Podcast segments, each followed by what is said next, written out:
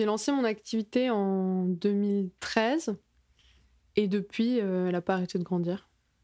On est vraiment sur une courbe, je dirais, exponentielle en termes d'intérêt pour le service.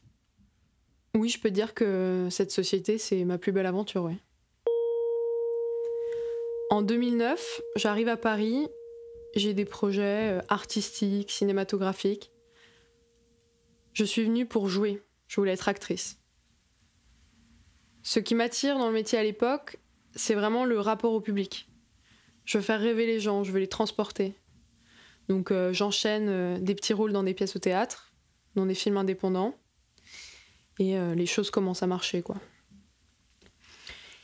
Et je sens, je sens déjà qu'on voit en moi quelque chose. C'est euh, indescriptible, hein, et personne à ce moment-là ne peut le formuler vraiment, mais je sens qu'il y a quelque chose de l'ordre de l'ailleurs. J'emmène les personnages que j'incarne ailleurs.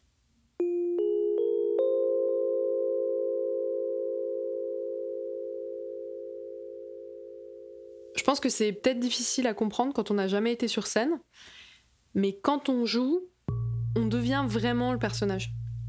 En tout cas, je pense que c'est la clé du véritable jeu. C'est qu'on joue plus en fait. Et à ce moment-là, c'est ce que je fais. Donc j'emmène mes personnages et tous les spectateurs vers des routes, vers des voies qu'ils n'auraient euh, jamais pensé explorer. Au début, ça m'apporte beaucoup de compliments, beaucoup d'intérêt. Et rapidement, je vois que ça attire les jalousies. Et je sens que tout ça se retourne contre moi. Et ça se retourne euh, réellement contre moi en 2012.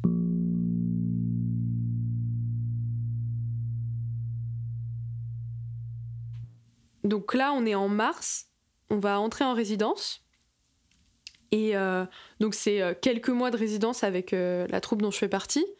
On monte un nouveau spectacle, une comédie musicale. Et là, on m'informe que je fais plus partie du casting. Ah. Donc c'est une surprise. Je comprends pas. Et je demande des explications au, metteur en scène, à Pierre. Et il me dit, il me dit rien de spécial. On veut plus jouer avec toi. la troupe s'est concertée et c'est plus possible. On arrête. Donc merci, au revoir. Donc déjà, euh, toute la troupe s'est concertée. Ça veut dire que dans mon dos, on a monté comme une sorte de mutinerie et euh, on m'a évincé. On m'a évincé d'une pièce dans laquelle euh, j'aurais dû être le premier rôle et à laquelle j'avais très largement contribué, si ce n'est carrément créé le truc, quoi. Donc je suis dévastée. Mais euh, quand même, euh, je me laisse pas démonter, je garde la tête haute et euh, je laisse rien paraître. Je m'en vais très dignement.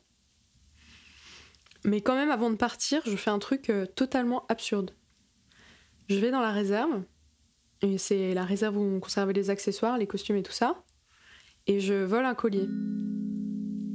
Donc c'est pas un bijou hors de prix, c'est juste euh, un gros collier en bois qu'on avait utilisé dans un spectacle pour un personnage qui était un peu excentrique, euh, même pas un personnage que j'avais joué d'ailleurs, mais euh, juste c'était la, première pièce que j'avais faite avec la troupe en 2009.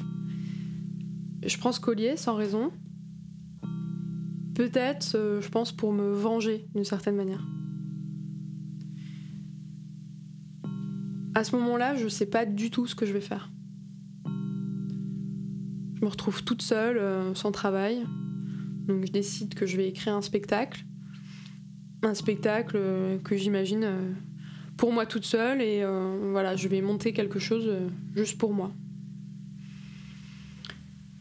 J'ai commencé à aller tous les jours dans un café qui faisait l'angle en dessous de chez moi pour écrire. Un genre de café un peu branché où il y avait plein de gens qui travaillaient sur leurs ordinateurs. Et ça fait, je pense, euh, trois ou quatre mois que je travaille là-bas, euh, avec un spectacle que j'ai beaucoup de mal à écrire, beaucoup de mal à avancer. Quand euh, un jour, une fille, la vingtaine, assez mignonne, s'approche de ma table.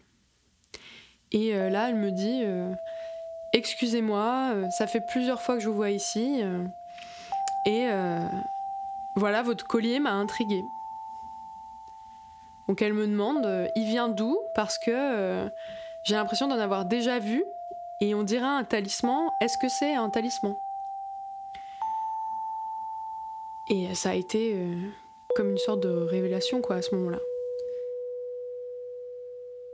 Ça m'a fait le même effet que quand le rideau se levait. Mais cette fois-ci, mon seul public, c'était euh, cette fille qui était en face de moi et qui me regardait comme les gens me regardaient quand je jouais. Et je voyais qu'elle attendait que je la transporte ailleurs. Et c'est exactement ce que j'ai fait. Donc j'ai fermé mon ordinateur, j'ai fermé les yeux, j'ai pris le collier dans mes mains et je lui dis euh, oui. Oui, c'est un talisman et je crois qu'il faut que vous vous asseyez. Donc là, je raconte toute l'histoire euh, de l'objet. Et évidemment, c'est pas la véritable histoire que je raconte, c'est un peu celle de la pièce, un peu la mienne, et un peu celle que j'invente à ce moment-là. Je raconte euh, que j'ai connu une dame il y a quelques années qui était euh, originaire d'un petit village de Provence, que j'avais rencontré dans un théâtre à Paris, et euh, donc elle accompagnait la pièce euh, au piano. Euh, je la vois qui porte ce collier. Et au moment où je la vois, j'ai comme une sorte de courant électrique, un truc qui, qui vraiment me parcourt tout le corps et qui me dit qu'il faut que je parle absolument à cette femme. Donc je raconte à, la fille que j'attends des heures à la sortie devant le théâtre et que finalement euh, je retrouve la femme et euh, que je l'interroge sur son collier. Donc euh, je lui dis que j'avais un peu peur qu'elle me prenne pour une folle à l'attendre comme ça, peut-être qu'elle aurait eu peur, enfin voilà, et en fait qu'au contraire, la femme avait l'air très très heureuse de me voir, qu'elle m'invite chez elle, qu'elle me fait prendre un café dans son salon et qu'elle me raconte qu'elle me raconte tout. Donc elle me raconte son enfance en Provence, euh, où elle jouait avec l'orchestre de la commune. Enfin, je donne les détails. Je me dis, je lui dis qu'elle euh, qu'elle était tombée amoureuse. Euh, une histoire, je sais plus, de groupe espagnol, enfin, qui serait venu jouer là, et puis une fugue. Enfin, tout ça se terminait par cette femme qui se retrouve en larmes quelque part dans un pays étranger et qui croise la route d'une autre femme plus âgée avec ce collier en bois. Et là, euh, la femme plus âgée euh, lui euh, dépose le collier autour du cou en lui disant que désormais elle en serait la porteuse parce qu'elle en avait plus besoin qu'elle. Et je raconte à la fille en face de moi que le jour de ma rencontre avec cette vieille dame dans son salon, elle a fait la même chose avec moi. Et qu'elle m'a donné le collier et qu'elle en a fait de moi la porteuse parce que j'en avais réellement besoin.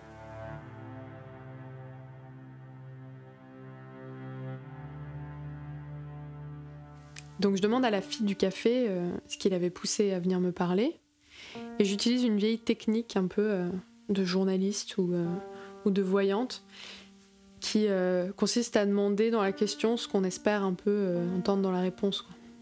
Truc comme vous avez ressenti une attraction vers le collier Est-ce que vous pourriez dire que c'était quelque chose d'irrésistible qui vous poussait vers lui? Est-ce que c'est pas parce qu'au fond, euh, vous sentiez que vous avez besoin euh, de sa protection? Et je pense que j'ai rarement envoyé quelqu'un aussi loin dans l'ailleurs dont je parlais tout à l'heure. Elle a pleuré, très très sincèrement, lorsque je lui ai mis autour du cou. Et c'était le début de tout. Depuis que j'ai commencé, j'ai vendu euh, ben, toutes sortes de souvenirs. Donc euh, on aurait l'image un peu cliché simplement des objets magiques, euh, des talismans, des gris-gris, des choses comme ça. Mais ben, pour tout ça, j'ai la boutique où je vends des objets donc, que j'appelle des objets de grande valeur historique. Mais en fait, c'est très très varié. Donc soit ce sont des objets qui ont une histoire forte dans le, grand ordre du monde, comme euh, par exemple, euh, j'ai des cendres d'un arbre dont les branches ont servi à la construction de l'arc de Guillaume Tell. Ou de manière plus anonyme, une cuillère en argent qui a été fondue à partir du trésor volé d'un bateau pirate aux alentours de 1690. parfois c'est 1700. Ensuite, il y a les éléments personnalisés, comme avec le collier. Ça, c'est ce que j'appelle plutôt euh, le souvenir immersif. C'est un peu comme euh, la série des livres dont vous êtes le héros. Je regarde vers euh, quel type d'objet les, les, gens s'orientent et en fonction, je peux choisir plutôt de l'objet prophétique ou alors partir plutôt sur du bijou de famille. Après, il y a tout ce qui est dématérialisation. Et ça, en fait, c'est vraiment le gros morceau. Ce que je fais beaucoup, c'est les anniversaires. Noël, évidemment, c'est une période assez chargée. Et j'essaye toujours au maximum de personnaliser pour euh, des expériences comme celle-là.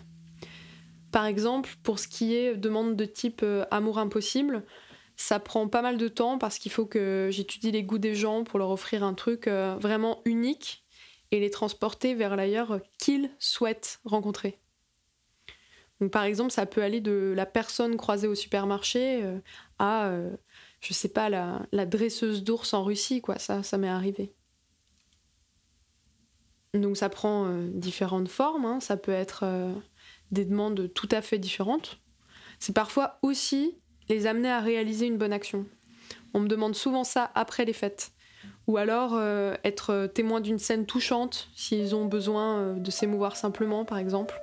Ça, ça arrive. Euh, ou plus occasionnellement, je provoque des moments de tension, une altercation dans le bus, une conversation qui irait à l'encontre de toutes leurs convictions juste à côté d'eux. Ça, ça permet de s'affirmer dans ses valeurs et c'est un truc que les gens apprécient beaucoup. Parfois, ça lance des grands débats et ça m'amène sur des routes euh, que j'aurais jamais imaginées. Mais c'est super, j'adore l'improvisation, tout ça, euh, c'est formidable. On me pose souvent euh, cette question est-ce que j'ai pas l'impression, au fond, d'être malhonnête, de me foutre de la gueule du monde? Moi, je pense pas du tout que ce soit ça. Moi, je permets juste aux gens de se construire un personnage qui correspond à l'image qu'ils ont d'eux-mêmes et je pense que c'est euh, au contraire le plus beau service qu'on puisse leur rendre finalement. En tout cas, c'est ma conviction profonde.